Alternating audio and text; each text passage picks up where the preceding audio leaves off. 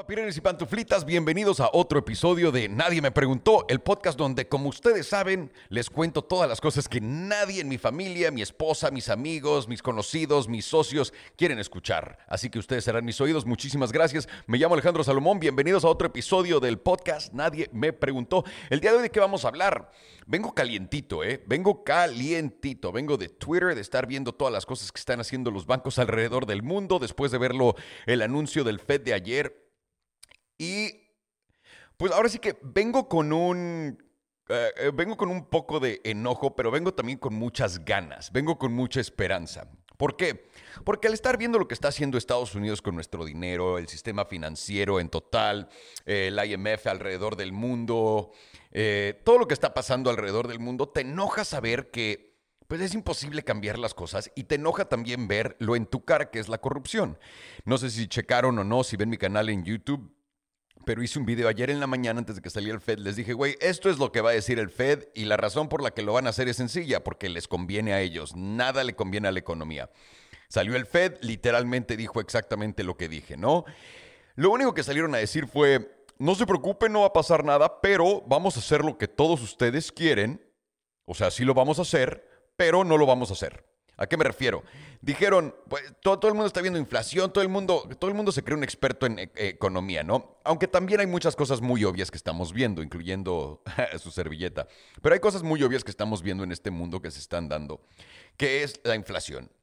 Eh, con la inflación todo el mundo cree que tenemos que regresar porque hay una manera muy sencilla de controlar inflación, se llama uh, intereses. Empiezas a aumentar tus intereses, bajas la inflación, se balancea toda la, la, ecuación. El problema es que no vivimos en un mundo ya donde puedas balancear la ecuación subiendo los intereses, porque el momento en lo que los subas en Estados Unidos, literalmente quebrarías todo. Y ellos lo saben.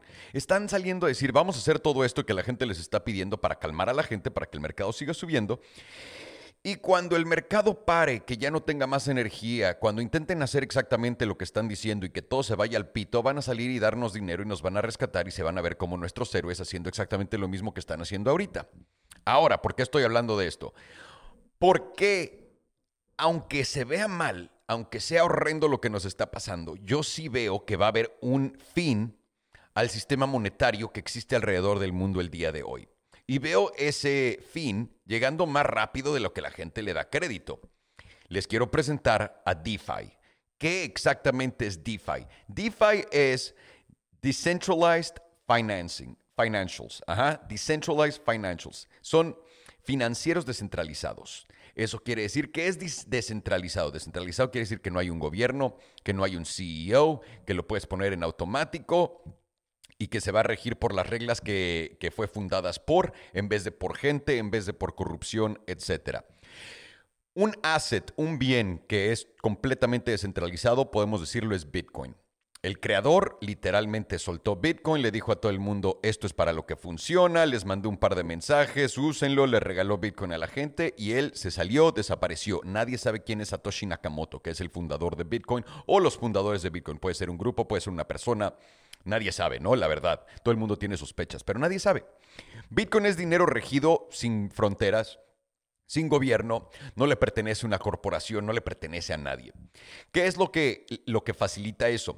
Eso facilita transacciones descentralizadas, inmediatas y rápidas. Porque con Bitcoin yo le puedo mandar 10 millones de dólares ahorita a mi parce en Colombia, en Argentina, en Chile, en Dubai. Les puedo mandar 10 millones de dólares en Bitcoin les llegan en segundos y la comisión son 2 dólares y eso.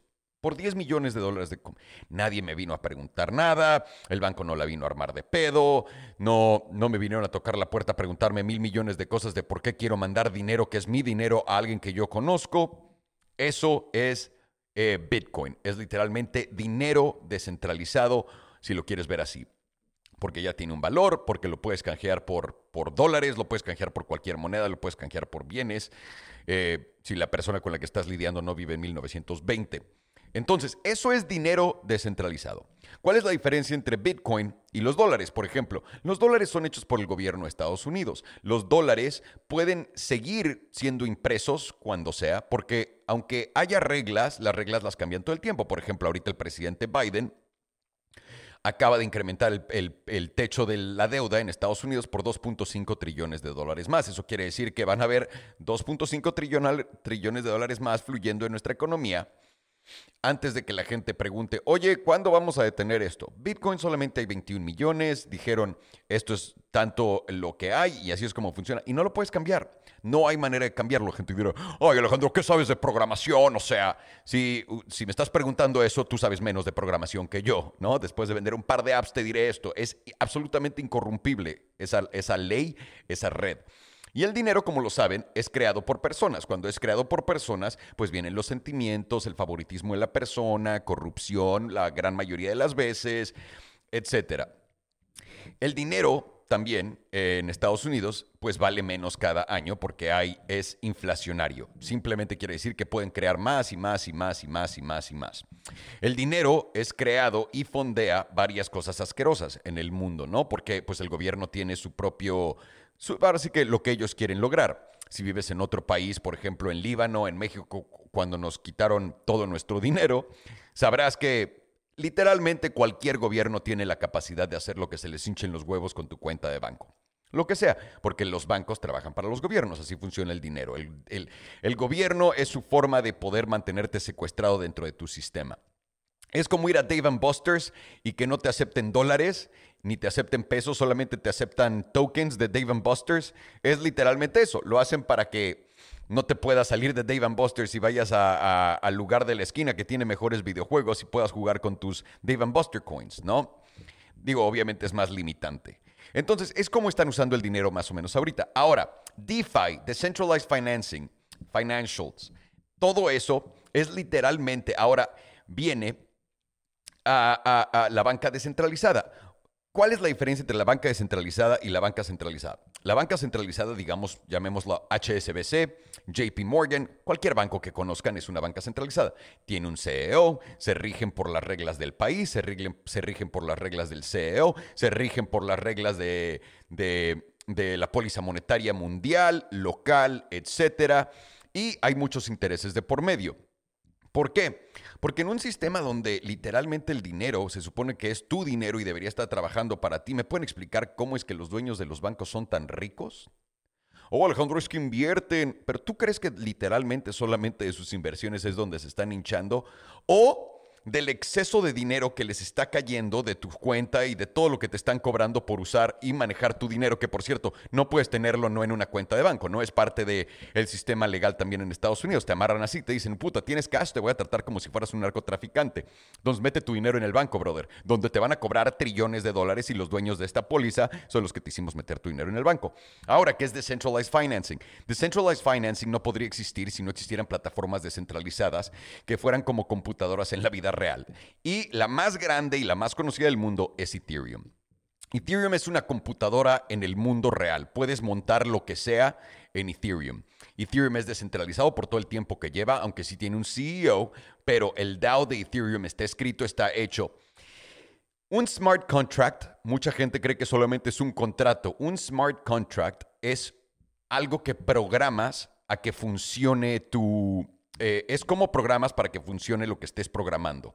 Entonces, cuando es un smart contract, no creas que estás hablando de un contrato como el que firmas con tus abogados o con otra, otra persona para hacer un negocio. Es un contrato que define las reglas del juego. Decentralized Financing puede ser escrito encima de estas plataformas como Ethereum, los Layer Ones. No lo puedes hacer en Bitcoin porque Bitcoin no tiene tantos, tantas aplicaciones. Bitcoin no fue hecho para, para que construyas aplicaciones encima de él, aunque se está haciendo, por supuesto, hay L2 encima de, encima de Bitcoin que son fantásticas, como el Lightning Network que ayuda a la velocidad de transacciones, eh, poca, poca energía requerida, etc. Pero en Ethereum hay mucho más. Y cualquiera de estas aplicaciones descentralizadas, que es una aplicación descentralizada, seguramente lo han escuchado, se llaman DApps. D-A-A-P-S. DApps. Y los DApps, que son Decentralized Apps, están encima de Ethereum. Entonces, ahora imagínate que voy a hacer un app encima de Ethereum y ese DApp puede ser cualquier contrato inteligente que haga algo en esa cadena. De ahí le puedes montar también DEXs, que son Decentralized Exchanges, ¿no? Entonces, puedes subir un app convertirla en un intercambio y tienes un intercambio descentralizado. Pones las reglas de ese intercambio descentralizado en el contrato, en el, smart contract, que de nuevo lo estás programando, y ahora tienes un intercambio completamente descentralizado, no regido por nadie. Ahora, quiero hacer un paréntesis. Hay muchos dApps, hay muchas cosas que se definen as DeFi que todavía tienen eh, ciertas ataduras a personas, a compañías, a países. Es importante que sepas a qué te estás metiendo. No creas que todas porque dicen que son dApps y que es DeFi, es literalmente DeFi. Entonces empezaron a construir todo este ecosistema encima de Ethereum y de estas L1s, que son Layer 1s, ¿no? Las cadenas de smart contracts, como Ethereum, Solana, eh, Cardano, etcétera. Entonces empezamos a construir los dApps, empezamos a construir los DAXes y necesitamos también al mismo tiempo otras cosas. ¿Cuáles son todos los sistemas que eh, cuáles son todos los servicios que el sistema financiero tradicional nos ofrece? Nos ofrece préstamos, nos ofrece obviamente valor por intercambios de bienes, nos ofrece servicios de retiro, nos ofrece también servicios de seguros, etcétera.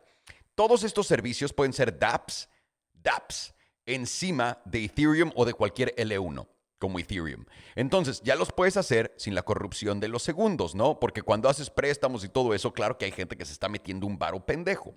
Aquí lo que estás haciendo es poder descentralizar el dinero, que no se le quede todo a, un dueño del banco, a un presidente del banco, a un conglomerado de gente que se dedica a oprimir a todo el mundo con las reglas que tienen. Y aquí es para cualquiera.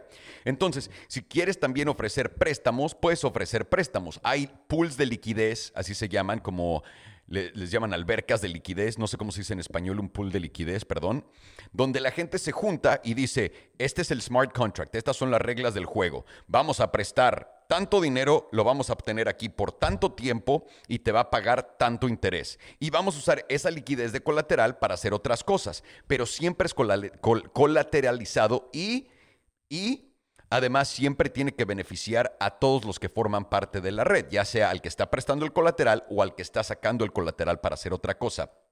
Y siempre tienes que tener algo ahí para poder, de nuevo, hacer dinero y que te den tus préstamos. Esto es una manera más transparente. También todo lo que se refiere a DeFi son, y es algo que yo creo que nos encantaría ver a todos, son transacciones transparentes. Como existen en el blockchain, las puedes ver todo el tiempo. Mucha gente tiene la idea de que DeFi, eh, los, la, banca, el sistema financiero descentralizado, se presta a mucho lo que es corrupción, etc. Pero me pueden decir cómo es que HSBC y todos los bancos gringos siguen lavándole dinero a todo el narco cuando estamos hablando de billones de dólares en cashish. Y lo saben, ¿no? Los han, los han agarrado, los han puesto enfrente de todo el mundo, les ha dicho todo el mundo y no han arrestado a nadie.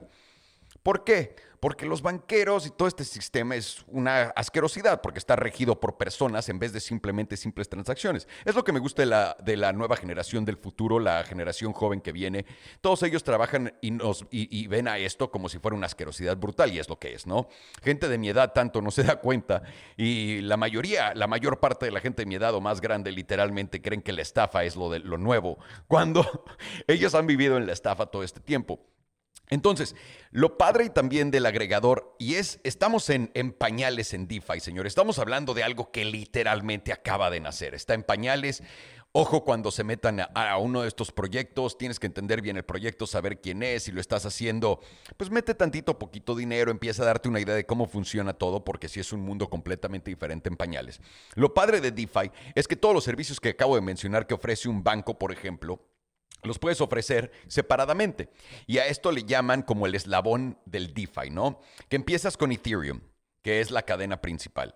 Luego, para poder hacer intercambios de valor, se introducen los stablecoins, que son monedas estables que, tienen, eh, que están agarradas y armadas a cierta cosa para poder mantener el valor tal cual como lo tiene el USDT. El problema del USDT es que está colateralizado con el sistema americano de los dólares. Pero hay uh, DEA, me parece, o DIA, que es, es, otra moneda, es completamente descentralizada y está completamente sobrecolateralizada para que jamás pierda ese valor y poder mantener esa firmeza en su valor. ¿Por qué necesitas esto? Porque si tuvieras todo en Ethereum, y todo tu valor de tu empresa, de tus intercambios, de todo, fuera volátil como el precio de Ethereum, no podrías construir encima de estas cosas. Pues imagínate que tu seguro hoy vale 2 dólares y mañana valga 4 mil dólares, ¿no? Estaría cabrón. Entonces lo que hacen es ponen un precio un precio estable para que siempre puedas entrar y salir entendiendo cuál va a ser el precio de entrada y de salida. Entonces, tienes Ethereum, tienes los stablecoins. De ahí te vas a meter, bueno, antes del stablecoin te metes a un, a, un DAP, que también puede ser un DAX, para poder eh, intercambiar tu, tu, eh, tu dinero por un stablecoin. De ahí te puedes meter a, a buscar dinero prestado en otro DAP eh, de ahí te puedes meter a también buscar, porque también hay muchos dApps donde, donde la gente está buscando préstamos y la gente misma es el banco. Entonces es quién se quiere juntar para dar este tipo de préstamos y la gente misma lo hace. Esto es literalmente e, e, es este sistema financiero puro de la gente para la gente sin intermediarios. Y los beneficiados son el que, el que toma el préstamo y los que dan la liquidez para el préstamo siempre. Y obviamente la cadena también se beneficia en total. Entonces aquí tienes un ecosistema divino, sin corrupción, sin mano humana, que está naciendo, creciendo enfrente de los ojos de todos, que toda la gente que estamos en cripto, los chavitos que también viven en este mundo como nosotros, no van a voltear jamás a ver, uy, cómo extraño las reglas del banco, de que tengo que ir a mi misma sucursal, de que me tiene que coger el banco con estos fees, de que tengo que pagar esto, de que tengo que tener un mínimo de tanto. Y también otro beneficio de todo este sistema es simplemente el poder salirte de tu moneda local y poder tener otra moneda en tu cuenta, de, en, tu portafolio. Porque si tienes todos tus ahorros en pesos, ¿por qué no te estás metiendo a cambiarlos inmediatamente a USDT? Esa es la manera de hackear el sistema y tener dólares en tu cuenta de banco sin que el gobierno mexicano sepa que tienes dólares. Los puedes sacar en tu cartera fría, te los puedes llevar a donde quieras, no tienes un pedo. Esa es la manera de hacerlo. Es por esto que los bancos tradicionales no van a poder, pero de ninguna manera sobrevivir eh, la evolución de cripto. Y ahora van a decir, pero Alejandro, pueden haber las restricciones de los países que vean esto y los mierderos. Sí, claro, China lo va a hacer. Pero tristemente en Estados Unidos se le salió de las manos el juego y ya hay demasiadas instituciones haciéndolo. Fue lo mismo que Elon Musk con el coche eléctrico. Cuando salió el coche de hidrógeno, inmediatamente lo agarraron al principio de los 2000, lo agarraron y lo destruyeron en Estados Unidos, ¿no? Salieron como treinta y tantos o setenta y tantos, lo, le hicieron el rico, oigan, tráiganme sus coches que los vamos a arreglar, pum, los destruyeron les dijeron, toma tu dinero, güey, vete a comprar otra cosa y desapareció el coche, el coche, eh, el coche de hidrógeno. ¿Por qué? Por el interés de los petroleros. Cuando Elon Musk salió, la mejor bendición que le pasó a todo el mundo fue que literalmente el gobierno de Estados Unidos se rió de él. Digo, no mames, pendejo, no vas a tener agencias y estás haciendo un coche eléctrico. ¡Ah! Y lo dejaron hacer lo que quiso, hasta que el chiste se le salió de las manos. Y cuando el chiste se le salió de las manos, lo intentaron detener con, no puedes poner, eh, no puedes vender Teslas acá, no puedes vender Teslas allá porque no tienes agencias, tienes que literalmente meterte al sistema corrupto de las uniones gubernamentales. Tesla dijo, no, padre, se te salió de las manos. Y ahora Tesla es una de las empresas más grandes de este planeta, Elon Musk es el hombre más rico del mundo, etcétera. Es exactamente lo que vamos a ver en DeFi y exactamente por lo que Jack Dorsey, el CEO de Twitter, eh, renunció Twitter para poder enfocarse en DeFi. Y les prometo, esto va a ser la cosa que cambie el mundo completamente. El poder tener dinero que no sea dependiente de tu gobierno, de la corrupción de tu gobierno, de los conflictos de tu gobierno y sobre todo de los intereses de tus gobernantes, ¿no suena muy bien? Ese es el futuro de la banca, perros. Eso es lo que es DeFi no me quería meter, no me quiero meter tanto a, exactamente cuáles son los ins and outs para que lo entiendan. Y ya les voy a hacer un videíto también aparte para que entiendan bien eh, los protocolos, cómo funciona, cómo exactamente llegas a qué y cuáles son buenos ejemplos de. Pero con esto los quiero dejar. Entonces, si están invertidos, tienen eh, acciones de bancos o les gusta la banca de alguna manera, recuerden, ahí viene DeFi. Viene DeFi a cortarle el pito a toda esta gente que nos ha cogido por años y años y años cuando tuvieron que haber estado proveyendo un, un servicio a su gente en vez de una mega acogida. Me llamo Alejandro Salomón. Esto el día de hoy fue todo lo que nadie me preguntó y por lo que la banca tradicional va a desaparecer y no puedo esperar. Cuídense mucho.